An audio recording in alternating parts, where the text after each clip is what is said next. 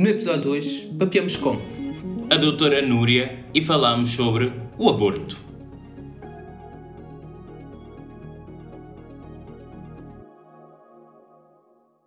Olá, bem-vindos a mais um episódio da Papiada. É Modi, quase me esquecia do Modi.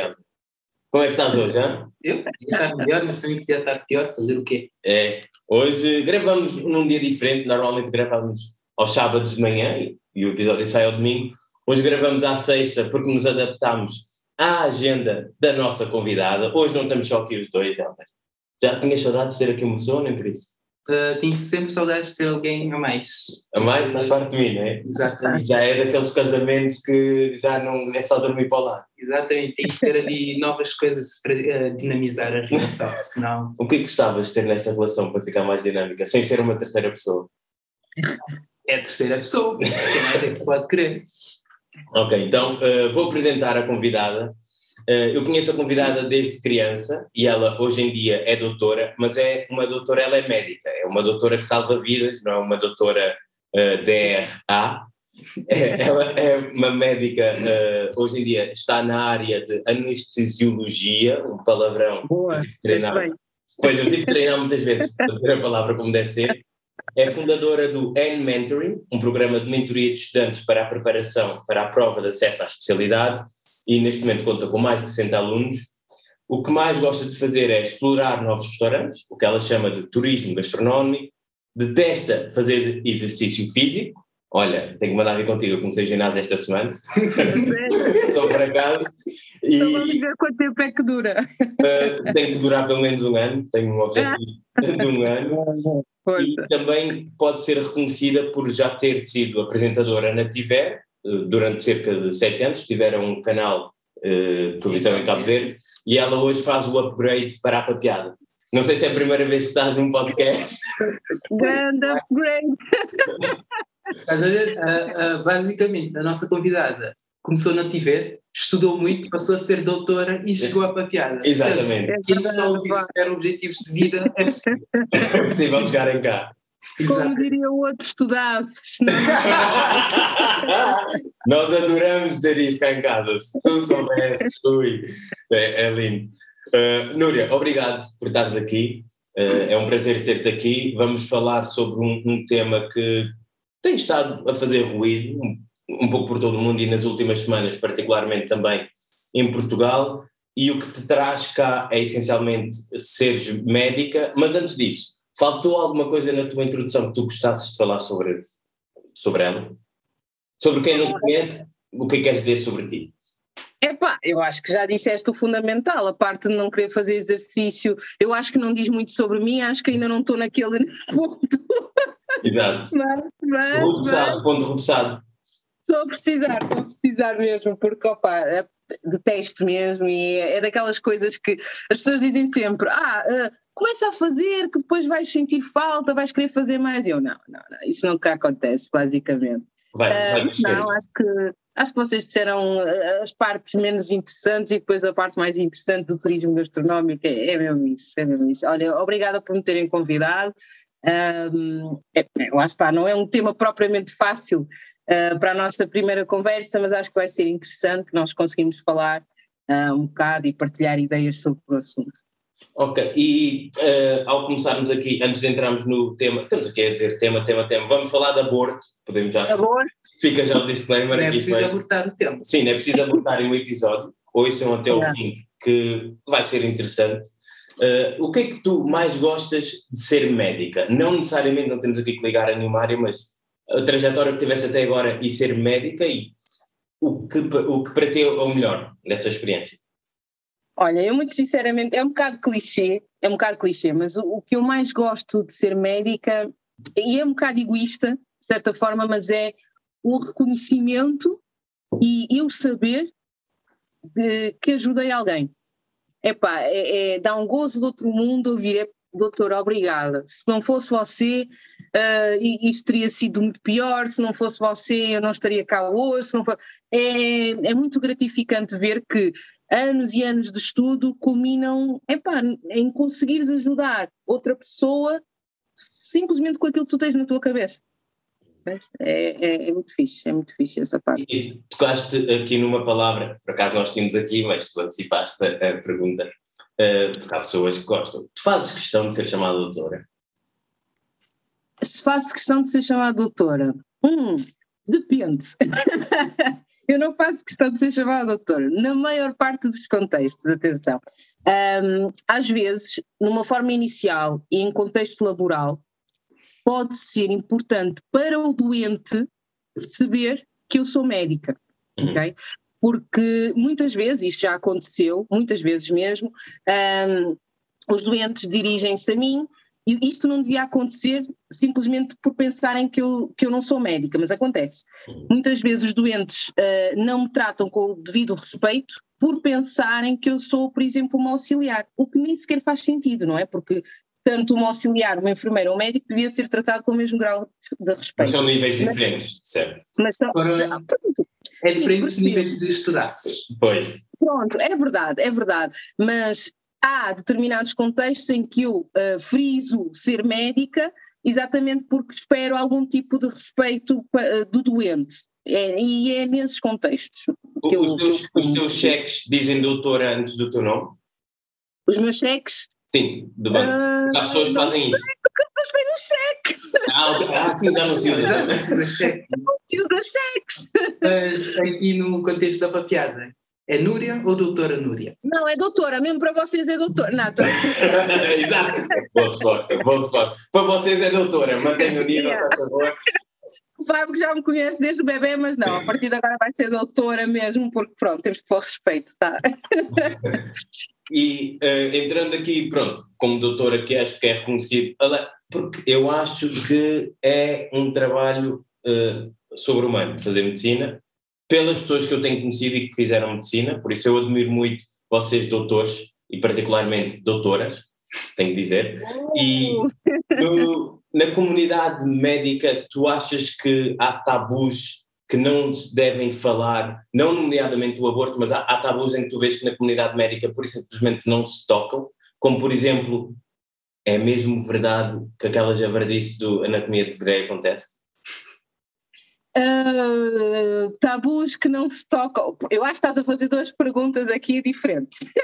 a, a, parte da jabardice da anatomia de Grey acho que acontecia mais durante o curso. Aí era mesmo jabardice. Okay. durante, eu acho que no hospital uh, acontece alguma, mas aí é, é mesmo tabu. Ou seja, eh, tudo o que acontece no hospital fica no hospital, por assim dizer, e, e normalmente é, é género tabu. As pessoas não, não tocam muito no assunto. Mas isso também vai depender um bocado, se calhar, da, da área geográfica onde te encontras. Se calhar em Lisboa as pessoas são mais resguardadas, mais reservadas, no norte são mais desbocadas, mas também mais afáveis, por assim dizer. Portanto, eu acho que também depende um bocado de onde estiveres. Faz, faz todo sentido. Sim, tu és um homem do norte, sabes disso. Pois, eu sou do norte. Até o sotaque agora mudou um bocado, esse norte. É, não é norte, O norte. também considero-me, eu também considero-me nortenho, para carense, considero. Para carense. Pois, pois. Nós do norte temos que nos manter unidos contra esses que se dizem, os, os, os mouros. Os mouros. Os mouros. Uh, bom, como já dissemos aqui, hoje vamos falar de um tema que nenhum de nós uh, tem muito que dizer. Um, não somos doutores, outro, não somos mulheres, mas temos a Núria, que é as duas. Não, mas eu não vou falar sozinha. Não, claro que não. Ah, vocês vão falar. Vais responder. Nós fazemos perguntas. Uh, Núria, o que achaste da polémica de há umas semanas atrás sobre o aborto em Portugal? Um, aquela de que os médicos de família seriam penalizados se uma mulher recorresse ao aborto basicamente a dizer que se chegasse ao ponto de haver o aborto é porque o médico tinha falhado a parte do planeamento familiar. Ok, right to the point. Imagina. Essa, essa pergunta é muito, muito complexa, porque às vezes as coisas. Nós lemos uma coisa na, nas redes sociais e não é bem aquilo que toda a gente percebe. É importante perceber que os centros de saúde aqui em Portugal têm um, um, uma organização em termos logísticos que eu, que eu vou ter que vos explicar assim, basicamente, de uma forma muito básica. Mas há as unidades de saúde do tipo A, do tipo B, e supostamente haveria umas do tipo C que não existem. que é um modelo tipo público ou privado que não existe. As do tipo A são, são os centros de saúde normais que nós conhecemos. As do tipo B é, são um tipo de centro de saúde que hum, as pessoas que lá trabalham são remuneradas consoante o cumprimento de objetivos. Okay? Como se fosse uma empresa. Uh, imaginem, eu estou a dar um exemplo assim muito geral para vocês perceberem. Mas uh, nesse tipo de modelo, uh, os médicos, enfermeiros, etc., recebem mais, e também os secretários, recebem mais consoante, imaginem, o número de hipertensos que estiverem controlados, ou consoante o número de diabéticos que não tenham o açúcar no sangue, não é? A glicemia muito elevada, percebem? Portanto, de, nesse prisma, o que se sugeriu é que uh, ter uma taxa, de, ou então uma taxa de utentes uh, alta, que tenham uh, sido submetidas várias vezes a aborto ou que tenham cometido aborto, eh, poderia ser uma falha no planeamento familiar. E que dessa forma, da mesma forma que eles recebem mais quando os doentes estão bem controlados, se não poderia haver uma penalização monetária a esses médicos por terem demasiados utentes que cometem aborto. Percebem? É nesse sentido. Sim. E seria esse tipo de penalização que aconteceria.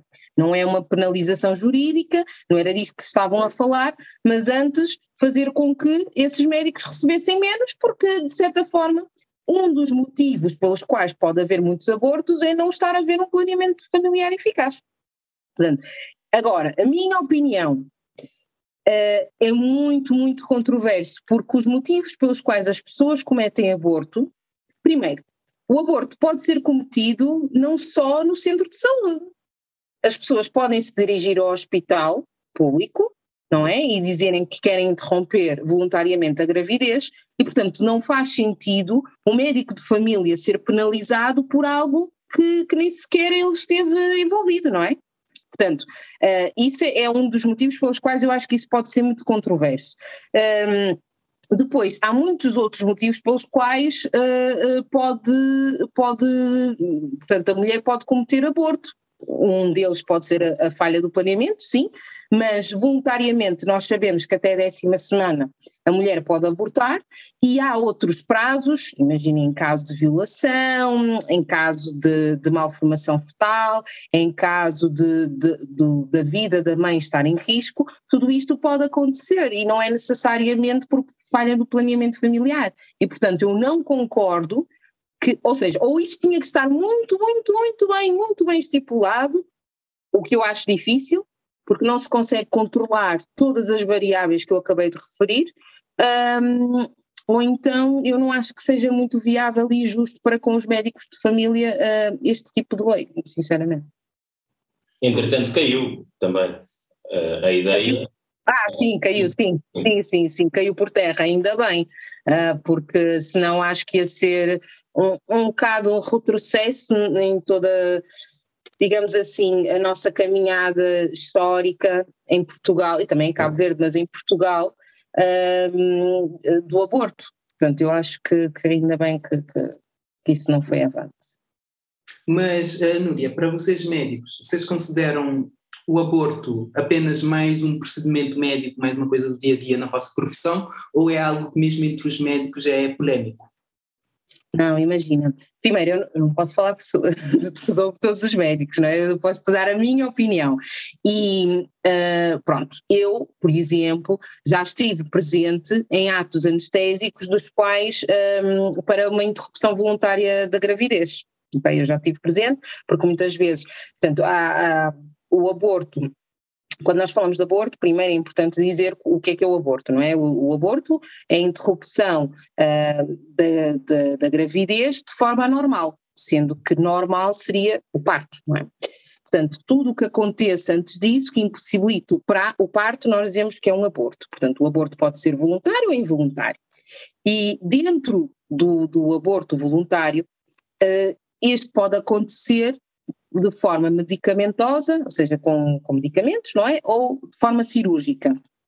E uh, medicamentosa é normalmente o que se faz. No, no fundo, um, depois podemos falar mais sobre como é que acontece, mas uh, as mulheres ingerem um medicamento e é suposto que abortem com esse medicamento. Caso isso não aconteça, ou se houver alguma contraindicação e a mulher não puder tomar o um medicamento, uh, passamos então à remoção cirúrgica do feto. Pronto, e isso, como vocês conseguem, se calhar, uh, pensar, não é? É uh, para, para um ginecologista e para um anestesiologista que está na sala, há diferentes tipos de, de opinião não é? Porque eu, apesar de estar lá para dar conforto à mulher e para ela não sentir e não passar pelo processo e até poder ter um, um certo grau de esquecimento do processo, não vou ser eu que vou lá mecanicamente remover o feto, não é? Isso, e, essa imagem mecânica. Desculpem, estou a ser muito gráfica, não é? Não, mas não, é, nós estamos, nós estamos. nós estamos, nós estamos. Não, mas é para vocês perceberem que uh, para diferentes uh, tipos de especialidade, podemos ter diferentes uh, tipos de, de, opinião. Se calhar um psiquiatra pode não ter a mesma opinião que o ginecologista ou um anestesiologista. Isto pode variar consoante a especialidade, claro, mas também varia consoante a pessoa e consoante as suas crenças político-religiosas, não é? Agora, o que é que eu te digo? Eu, pessoalmente, uh, lá está, é, é, é é, é difícil. Eu já vi colegas que, portanto, aqui em Portugal há uma coisa que se chama objeção de consciência. Portanto, o médico pode se recusar, uh, apesar de ser um, um, serviço do Sistema Nacional de Saúde, que é gratuito uh, e está, uh, portanto, disponível para toda a gente dentro dos parâmetros legais, que depois nós podemos falar sobre eles, o médico pode se recusar a prestar esse serviço. Isso não vai um pouco contra o juramento de Hipócrates? Porquê? Em que, em que parte é que tu achas que vai? O, o recusar ou o prestar o serviço? Lá está. O recusar. Mas, o recusar é que tu achas que está contra? Porquê? Não, não sei, eu nem sei qual é o juramento. Eu, eu sei que como médico tenho que fazer um juramento. Desculpa, Desculpa não, mas não imagina. sei qual é o juramento, mas daí a pergunta.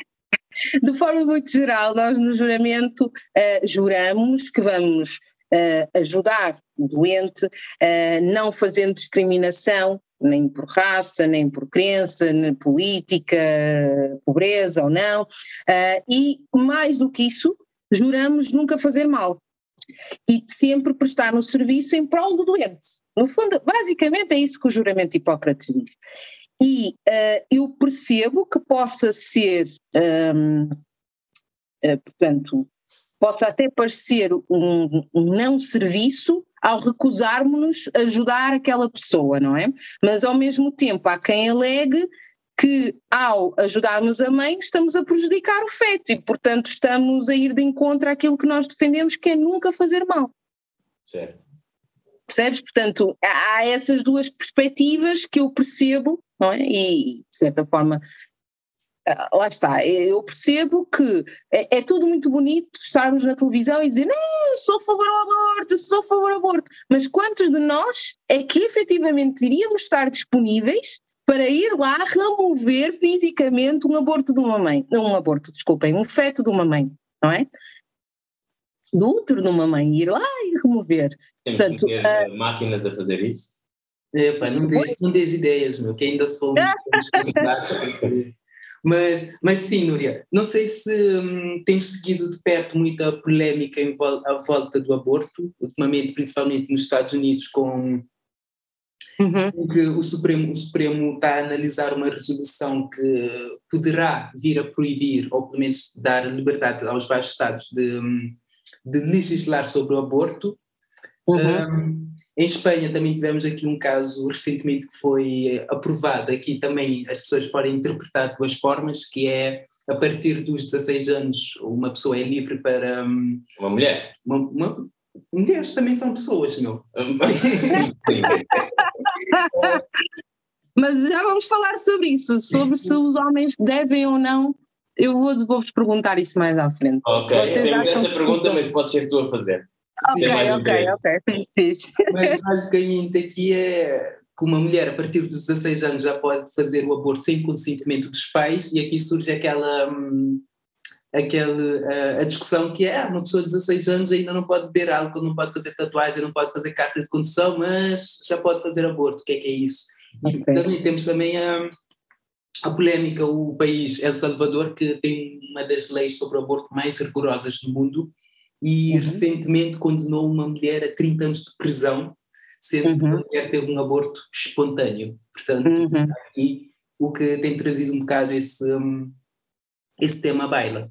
Uh, portanto, uhum. na tua opinião, achas que tudo isso, todo esse, agora falta uma palavra. A conjuntura? A conjuntura, o ruído. A conjuntura, sim. sim do, do, aborto e isso da penalização, achas que é um retrocesso na sociedade uhum. ou simplesmente a sociedade caminha para uma direção, a sociedade moderna está a tornar-se cada vez mais parecida com a sociedade, se calhar, dos nossos avós? Uhum. Imagina, eu acho que, e se vocês me permitirem, eu acho que seria interessante uh, para poder responder a isso, explicar como é que, estamos em Portugal, falemos de, de, de como é que surgiu a lei um, da, da descriminalização. Tu explicar melhor que nós, sim. então pronto, então só para vos dar assim um contexto histórico, basicamente, antes de 1984 todo e qualquer, qualquer tipo de aborto era, era proibido, não é? O aborto involuntário nunca, nunca foi, mas, mas o voluntário era proibido, qualquer tipo. E, na verdade, Portugal foi dos últimos países da União Europeia a descriminalizar o aborto. Uh, primeiro foi a Inglaterra, se não me engano, mil, uh, 1969, veio Itália, veio França, Irlanda foi o caso mais recente, só descriminalizou em 2019. Porque são muito católicos? Exatamente, exatamente. Uh, mas de, de, forma geral, antes de 1984 era tudo proibido. Em 1984 uh, houve uma lei que permitiu a interrupção voluntária da gravidez se, mas se, com, com contenção, que era se o, um, a vida da mulher estivesse em perigo, ok? Se houvesse algum tipo de malformação fetal, uh, assim, imaginem o feto nascer sem cérebro, ou uma, uma doença cromossómica grave, um, tudo isso podia estar contemplado. Ou então, ainda, se uh, a gravidez tivesse resultado de uma violação. Mas, em 1984, tudo isto só era possível até às 12 semanas. Inclusive a violação, inclusive tudo até às 12 semanas. Ora, muito bem, imaginem, uh, vocês, pronto, uh, devem saber, não é? Uh, as mulheres menstruam mais ou menos em ciclos de quatro semanas, até perceberem que houve um atraso da menstruação, já se passa algum tempo. Muitas vezes já vão a caminho das 10 semanas, vá, vou dizer 8 semanas. E depois, mais aquela coisa, vai, não vai, não sei o quê, muitas vezes, até 12 semanas é pouco tempo para, para decidir isto, para, para montar toda a conjectura. E então, calma, calma. e em 1984 uh, uh, as mulheres não podiam, não podiam uh, abortar porque queriam, não é? Tinha que ser por estes três motivos que eu vos disse, tinha que haver um atestado médico Okay? E esse atestado médico tinha que ser passado por outra pessoa que não aquela, por outro médico que não aquele que fez a ecografia. Ou seja, um fazia ecografia, o outro abortava, não podia ser a, a, a mesma. E tinha, se a mulher fosse violada, tinha que haver uma queixa, crime. Portanto, a mulher era obrigada a denunciar o crime de violação, mesmo que não quisesse, mesmo que não pudesse, uh, para poder abortar. Ok? Uh, e depois, aos médicos que, uh, imaginem, o médico que, pronto, achava que a mulher reunia condições e que, pronto, até achava que valia a pena ou que era legal um, uh, eh, ajudar no processo de aborto. Se a mulher não tivesse aqueles documentos todos direitinhos, o médico ia, corria o risco de ter um ano na prisão, ser condenado a um ano na prisão. Pronto, isto foi até 1984. Depois, em 97, eles alargaram os prazos Uh, basicamente, se tiver uma malformação, até às 24 semanas. Este é o prazo mais longo. For violação, até às 16 semanas. E então, as 10 semanas que tu estavas a dizer, era. Um, uh, ah, desculpa, só em 2007 é que veio. Após o referendo? Foi, deu-se a descriminalização do, do aborto, né? depois do referendo, como vocês estavam a dizer, e basicamente as mulheres puderam então abortar, caso essa fosse a sua escolha, até às 10 semanas. Ok? Portanto, até às 10 semanas um, ficou permitido isso, sendo que ainda assim é obrigatório três dias de reflexão. Portanto, a mulher vai, diz que quer abortar, tem que ir três dias para casa refletir. Nesses três dias pode ter acompanhamento psicológico para tomar de fato e ter a certeza que é essa a decisão que quer tomar. Um, depois tem direito a uma licença entre 14 a 30 dias, nós depois já vamos falar sobre isso. É gratuito, também já vamos falar sobre isso. Uh, e depois um, tem uma consulta de planeamento duas semanas depois do, do aborto. Ok? No fundo é isso. Em 2015 veio uma, uma proposta de que se calhar devíamos cobrar taxas moderadoras às mulheres que quisessem abortar. Uma proposta do governo PSD-CDS, há que dizer. Ah, muito bem! Então vocês andaram a ler também. Nós andámos a pesquisar, isto é jornalismo de investigação. Exatamente. E pronto, foi, foi abortado, desculpem, foi abandonada. foi abortada, verdade, sim. Foi abandonada essa proposta uh, no ano seguinte, não é? Um, já agora, o que, é que vocês, o que é que vocês acham sobre isso? Antes de eu acabar de responder à pergunta, sobre uh, o fato do, do aborto em Portugal ser um processo uh, completamente gratuito. Eu acho que é uma boa iniciativa. Uh, lá está. Não há almoços grátis, há sempre alguém a pagar a conta. Paga, né? Sim, alguém paga. Mas aqui seria uma discussão mais profunda de uh, o que o Serviço Nacional de Saúde cobra ou não e o que é grátis ou não. Okay. Eu acho uhum. que o aborto, como um direito que uhum. qualquer mulher pode escolher de exercer, a uhum. ser exercido deve ser completamente gratuito. Acho muito bem. Acho que há uhum. coisas que são gratuitas em Portugal que deviam ser pagas e o aborto, de certeza, que não é uma delas. Ok, ok. Interessante. Uh, então, eu depois já te digo aquilo que eu acho uh, consoante alguns exemplos que eu te, que eu te vou dizer, um, que é, imagina, e voltando à pergunta que, que vocês fizeram, eu acho que nós temos que tentar pensar no aborto tendo em conta uh, os argumentos a favor, não é? Tipo o pró-escolha, uh, não é? Pró-choice, e os contra, que é pró-life, não é? Pró-vida. Pois, isso, uh, isso foi onde a nossa pesquisa falhou imenso. Não conseguimos encontrar nada de jeito que fosse contra o aborto. Tu conheces alguns argumentos? Ui, contra o aborto? Então há imensos, há imensos contra o aborto. Não, não, com lógica, com lógica. com, ah, com lógica é outra coisa, eu mas imagina. Um, então tenho um e digo depois tu me apresentares os que conheces. Ok, então imagina, uh, eu acho que para te dizer os contra também tenho que te dizer alguns a favor, mas eu vou-te dizer uh, alguns contra, imagina.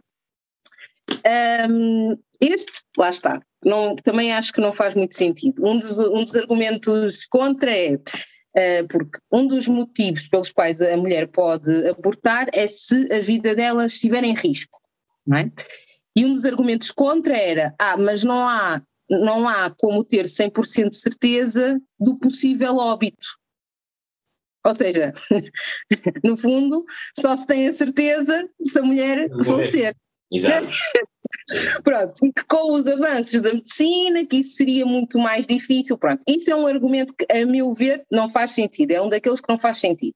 Porque, uh, não é? Quer dizer, uh, é o mesmo que dizer: eu estou a ver a pessoa a caminhar para o precipício, mas eu não tenho a certeza que ela vai cair. Mas se ela continuar a andar, se calhar pode não cair. Opa, não faz sentido Ou então, nenhum, não é? não sabemos se o precipício é suficientemente fundo para tu bateres com a cabeça com força suficiente para morrer. Também pode ser. exato, exato. Opa, eu acho que esse é um argumento que não faz sentido nenhum. Uh, e, e, isto é, provavelmente, quem disse este argumento não, não está na área de, da saúde, porque, uh, claro que não há 100% de certezas em nada, mas quando a probabilidade é muito alta, nós não vamos esperar para ver. Uh, inclusive, imagina, eu, eu, tive há dias um caso num hospital de uma gestante uh, que, de uma gravidez desejada, atenção, desejada, mas uh, teve uma complicação da gravidez, que é até uma complicação comum na gravidez, uh, em que no fundo, uh, como é que eu vos digo isto em termos leigos? Portanto, ela ficou com as tensões muito altas e começou a ficar encharcada de água por toda a parte. Água nos pulmões, água na barriga, água uh, em toda a parte. E isso ia culminar tanto na morte dela quanto na morte do feto. E nós já sabemos que o tratamento para isso que ela tinha, que, é, que era uma pré-eclâmpsia com critérios de gravidade, para quem quiser ir pesquisar, era uh, uh, o nascimento da criança. Só que a criança tinha uh, 24 semanas, que é o limite a partir da qual nós dizemos que, que há viabilidade, não é que a criança consegue sobreviver, mas é o limite inferior. Portanto, isso é um limite muito baixo. Normalmente, uma gravidez ronda as 40 semanas, 24 é quase metade, portanto. E e tivemos que trazer a criança ao mundo, ela eh, pronto, está com muitas dificuldades, não sabemos se o desfecho vai ser o mais favorável, uh, pronto, aí claro que a interrupção foi médica, não é? Foi, foi médica, mas também foi sempre com autorização da mãe, mas quer dizer, eu sei que se eu não fizer isso, vai morrer a criança e vai morrer a mãe, eu tenho que interromper a gravidez, Pronto, aí não resultou necessariamente da morte da criança imediata, mas nós sabemos que muito provavelmente a criança não vai sobreviver. Mas tivemos que optar, uh, porque por, provavelmente iam morrer os dois. É? Portanto, isso é um argumento que para mim não faz muito sentido. Há um outro argumento que é, é, é um bocado macabro, uh, mas eu consigo perceber algum sentido nele, que é até fetos, portanto, o argumento é, até fetos com anencefalia, ou seja, fetos que não tenham parte do cérebro, ok? Uh, portanto, o argumento é, eles deviam ser trazidos ao mundo para que possam ser doadores de órgãos para transplantes. Uh, esse, esse eu nunca ouvi. Isso, sim é macabro, pá. É basicamente... É um bocado macabro. O que é que vocês acham desse argumento?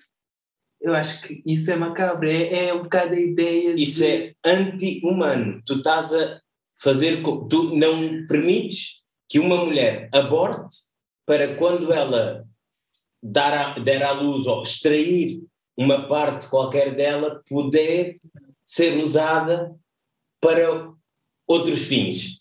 Mas, mas. Entendo o argumento, mas. Entendo o argumento, que é aquela, se calhar é a opção que salva mais vidas.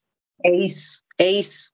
É esse o fundamento desse argumento é isso que é numa fatalidade, porque é uma fatalidade, vamos tentar salvar o máximo de vidas possível. Mas eu aí é? até fazia melhor. Eu fazia in vitro, muitos, tipo, muitas fecundações in vitro, e depois metia pois. dentro de uma vaca, porque há muito espaço, muito espaço para ter humanos, e depois aí conseguíamos ter mais humanos todos deformados e tínhamos mais órgãos para ajudar. Acho que aí. Certo, eu percebo o teu argumento, mas aqui a questão é: aconteceu. Foi uma fatalidade, ninguém planeou que isto acontecesse. Ou interrompemos a gravidez e não, no fundo não se salva vida nenhuma, ou permite. Eu aqui, como é óbvio, eh, não concordo com este argumento por uma razão muito simples. Não faz sentido prolongarmos o sofrimento da mãe, não é? Só porque eventualmente os órgãos do, desse, de, de, do feto poderão servir para outros fins. Se for uma decisão da mãe, é outra coisa. Agora, dizer que isso é um argumento válido para criminalizar o aborto e obrigar todas as mães a fazer isso, isso é desumano, a meu ver, não é? E, é, é eu acho que é a parte mais importante e muitas vezes em qualquer discussão não é trazido para cima da mesa, e nós aqui temos que trazer é uh, a mãe, lá está, a mãe, não a pessoa uhum. que já vi por aí, a mãe, a mulher uhum. que tem um bebê dentro de si, um feto, depois há de ser um bebê quando nascer. Mas tu achas que o, uhum. o aborto deve ser encarado se houver estas duas partes, ou tem que ser sempre, uhum. são, para mim são duas faces da mesma moeda. É um problema de saúde pública ou uma questão de emancipação da mulher? É, lá está, o problema é mesmo esse, percebes? Porque Uh, e, e, é outra coisa de que depois também vamos falar, que é quando é que começa a vida humana, não é? Porque também isso entra para a discussão. Aqui a questão é, um argumento que muitas vezes dizem que é a favor é o feto é parte do organismo materno e como tal tem de ser a mãe a tomar decisões sobre o feto. Atenção, eu concordo com parte disto que é a gravidez, atenção, é um estado que para nós anestesiologistas é encarado como uma doença, porque a gravidez induz transformações brutais à mulher. Hum. A mulher passa a ser anémica, a mulher passa a ter muito mais sangue, o coração da mulher bate mais depressa, produz mais urinas, maior probabilidade de infecções, uh, problemas na tiroide, engorda. Uh, olha, é um conjunto de disrupções que as pessoas às vezes uh, uh, levam isto muito levemente e levianamente, uh, e não devia ser. E efetivamente o feito faz parte da mulher. Mas depois, ao mesmo tempo, há o argumento que eu também acho que é um bocado parvo, que é, quer dizer, o feto pode ser abortado até ao momento em que de facto consiga viver independentemente da mãe. Portanto, ou seja, até que ponto é que o feto deixa de ser parte da mãe e passa a ser uma entidade, não é? A partir de que ponto é que vocês acham que isso acontece? Porque com esse argumento também podíamos dizer que, quer dizer, o feto, não, uma, um bebê não se alimenta sozinho, não consegue viver sem a mãe. Então podemos dizer que o feto passa a ser independente quase, hoje em dia. 18. Aos 40? Não, 40. Aos 40? Ainda aos 30, Exato. em casa de pais Exatamente. Aos 40 dias, aos 40 semanas ou aos 40 anos? Anos, anos. mas eu, eu, só quero apresentar, estamos a ficar sem tempo, a conversa está muito interessante, mas uh, o Zoom ah. vai, vai correr connosco. Pois é, pois é. e depois também costumamos ter aqui à volta de 40 minutos, mas o, o que eu quero deixar aqui é, o meu único argumento a favor de de se penalizar ou proibir ou criminalizar o que quer que seja. ter a discussão. Sim, de ter o, aborto, de o aborto não poder acontecer, o meu, o meu argumento é económico. A questão de Portugal é um uhum. país cada vez mais envelhecido e a minha uhum. pensão vai ser muito baixa daqui a vá, 40 anos, quando eu me reformar. Uhum. E o facto de não termos pessoas a nascer para trabalharem, para contribuírem para a segurança social, para eu ter uma reforma digna, chateia-me. Então, uhum. para mim, seria o único argumento que eu não vejo ninguém falar sobre isso. E também reconheço que. Por mesmo... acaso era um dos que eu tinha. Ah, ok. E mesmo nesse argumento, eu cedo o meu direito a ter uma reforma digna ao direito da mulher decidir uh, o que fazer com o corpo dela e com, com o feto e com isso tudo. Mas antes, uh, e depois, passando dos argumentos, voltando aqui a uma pergunta, tu tinhas dito que querias falar sobre ela e nós também tínhamos aqui, é que papel se quiseres dizer algo assim. Seria aqui, uh, quando se discute o aborto, discute-se muito, é o corpo da mulher, a mulher é que decide, mas todos uhum. nós sabemos que para haver fecundação tem que haver um homem e uma mulher. Para dançar tanto é preciso dois. Exatamente. Aqui, um, uhum. qual seria ou qual deve ser o papel do homem uh, aqui em todo o processo da tomada de decisão e do aborto? Ok. Só para dizer, porque eu acabei por não dar a minha opinião em tudo isto, muito rapidamente, que é, eu sou a favor ao aborto, mas uma coisa que eu tenho verificado nos hospitais e que acontece muito é usar o aborto como um método contraceptivo. E o aborto não é um método contraceptivo, deve ser um método de último recurso.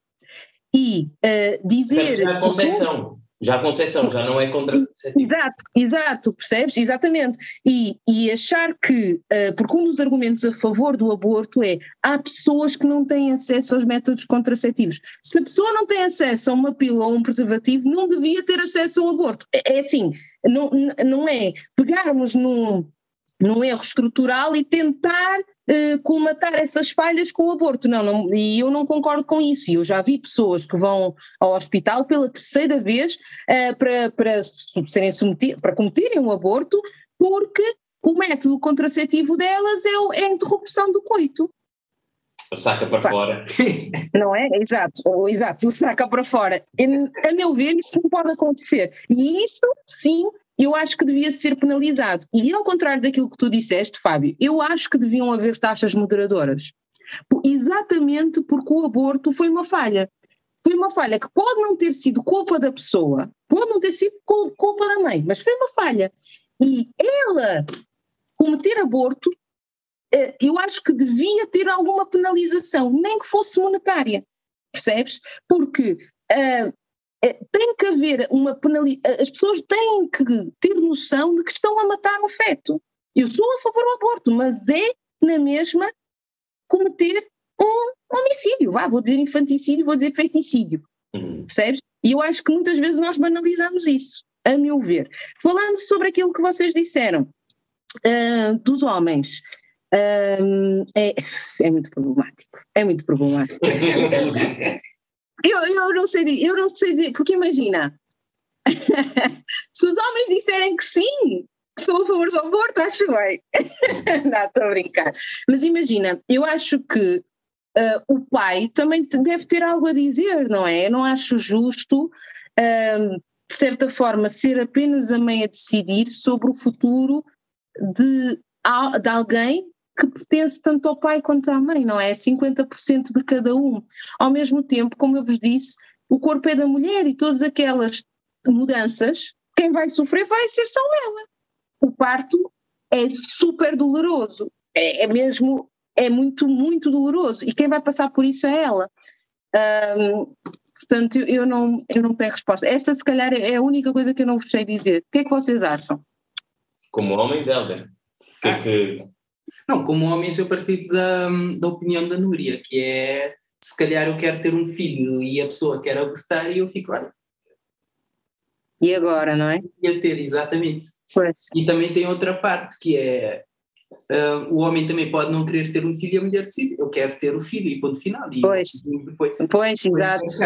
Portanto, eu acho que com isso podemos deixar esse, essa questão, como disse a Núria, muito complexa no ar, até porque estamos a ficar sem tempo, sem temos que abordar aqui o episódio.